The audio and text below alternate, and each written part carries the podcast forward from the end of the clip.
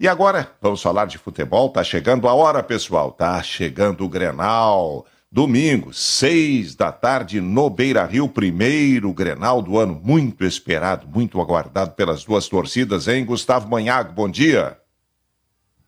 O primeiro do ano, primeiro do ano, Macedo, bom dia, bom dia para os nossos ouvintes.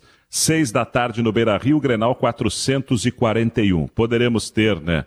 Mais dois ainda no Campeonato Gaúcho, seriam três, mais dois do Campeonato Brasileiro seriam cinco, dois na Copa do Brasil seriam sete, e poderemos ter até dois grenais numa eventual Copa Sul-Americana, se o Grêmio, por acaso, ficar em terceiro na fase de grupos da Libertadores, e aí vai para a Sul-Americana. Ou seja, poderemos ter um grenal, apenas esse do domingo, e poderemos ter nove ao longo desta temporada. Grenal que ontem teve o sorteio do árbitro. Isso, na verdade, não existe mais o sorteio, agora é uma indicação da comissão de arbitragem.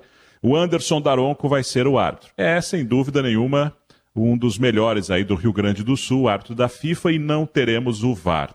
Macedo, eu acho justo, eu acho justo. Também acho. Eu acho errado quando a gente tem VAR apenas no Grenal, como foi nos anos anteriores. Não, e Outro sabe que, que, que, é uma hipótese remotíssima, remotíssima, mas Vamos lá, tem, tem, uma partida né? sem VAR, sem VAR e um gol é anulado, um gol legal é anulado. E aí tem uma partida com VAR e um gol que seria anulado pela arbitragem, o juiz anula o campo, o VAR confirma. Esse gol pode, numa hipótese, claro que é uma hipótese apenas para raciocínio, mas ele pode lá adiante determinar uma vantagem para um time ou para outro, né? Não os litigantes ali, mas no campeonato em si, né? Para os que não têm VAR nos seus jogos, né? Que saldo de gols conta, né?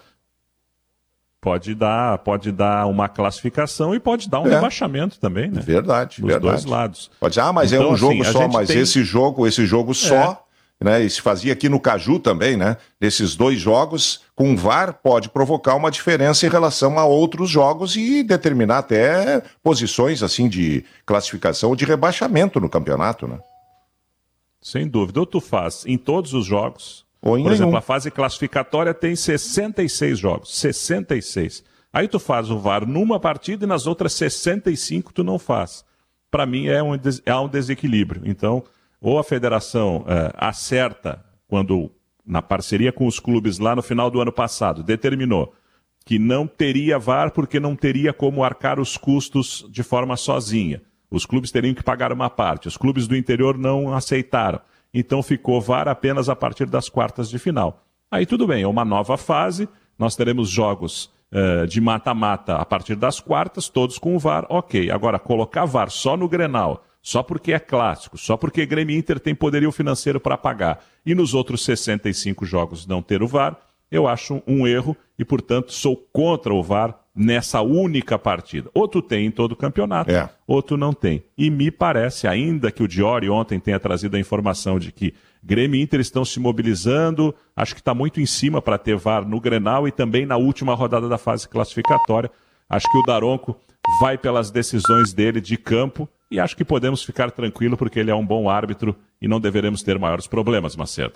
Perfeito. Abraço, bom Grenal. Valeu, bom final de semana.